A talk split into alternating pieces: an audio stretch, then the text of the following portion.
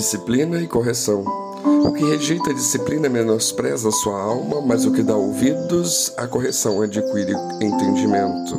Provérbios 15, 32. Que pai há que não corrija seu filho? Que mãe há que não corrija sua filha? Quais pais irresponsáveis deixam seus filhos entregues a eles mesmos?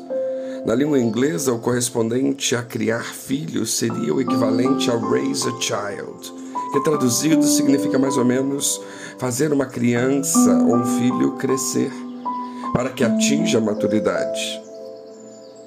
Como fazer isso sem correção? Como fazer isso sem disciplina? Pois é, não dá.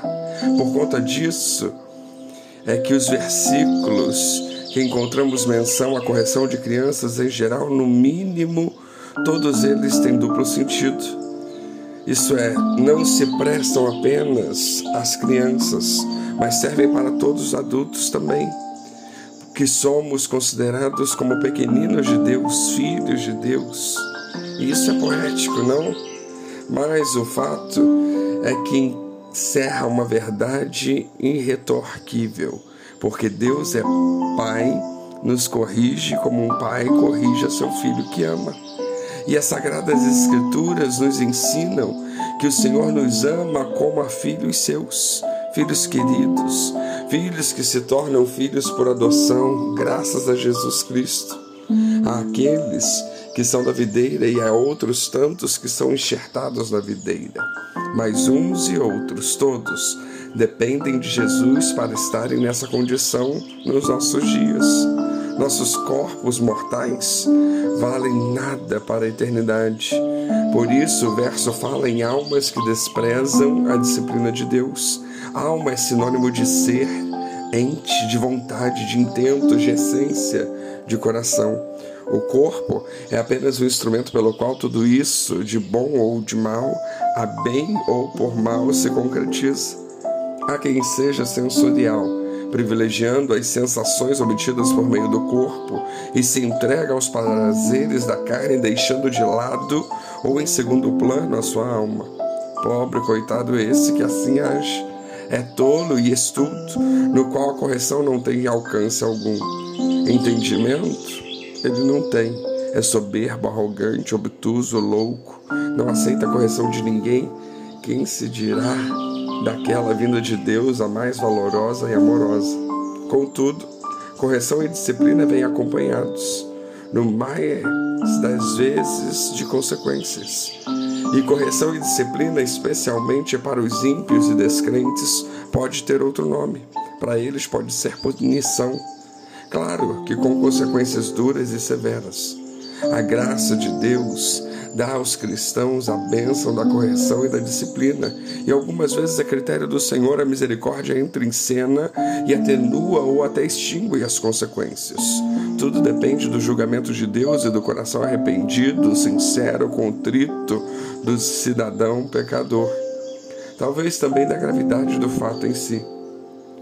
Porém, o cristão tem esse privilégio, mas o não cristão chamado de ímpio, ao invés da graça de Deus e possível misericórdia, recebe em troca seus malfeitos, o juízo de Deus.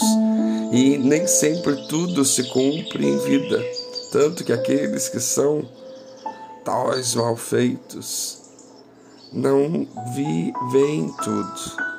Não podemos nos deixar de levar pela impunidade de alguns ímpios, pois isso seria não confiar ou desconfiar do juízo de Deus. Salomão escreveu em Eclesiastes 8:11: Visto que não se executa logo o juízo sobre a má obra, o coração dos filhos dos homens está inteiramente disposto à prática do mal. Não sejamos nós assim. Confiemos em Deus de toda a nossa alma, pois há a promessa bíblica que nos diz: Não vos enganeis, Deus não se deixe escarnecer. Tudo que o homem semear, isso também se fará. Gálatas 6,7. Tudo, tudo, aqui e além mar, eternidade, tudo vai ter uma consequência, vai ser ceifado. Tal como uma criança, no entanto, em condições normais, ela logo se esquece da correção e precisa de constante disciplina. Conosco não é diferente. Na medida em que a vida passa e desenrola, e decisões são tomadas, e caminhos são cruzados, e tentações nos são expostas, escolhas boas e ruins são feitas, nós, na maioria das vezes, precisamos de Deus em nosso encalço para endireitar as nossas veredas e nos pôr de volta no caminho bom e virtuoso, na boa trilha. Será que não? Ora, se formos honestos, diremos que sim. Melhor a nós, pois, que nos sejam dadas a correção e a disciplina do que a punição. Isso significará que em Cristo estamos nós, estandartes fincados e estacas bem postas, firmes e inabaláveis. E a correção e a disciplina nos proporcionarão entendimento. Entendimento para sermos corretos e íntegros diante de Deus.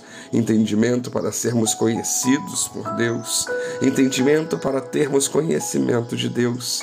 Entendimento para obtermos sabedoria de Deus.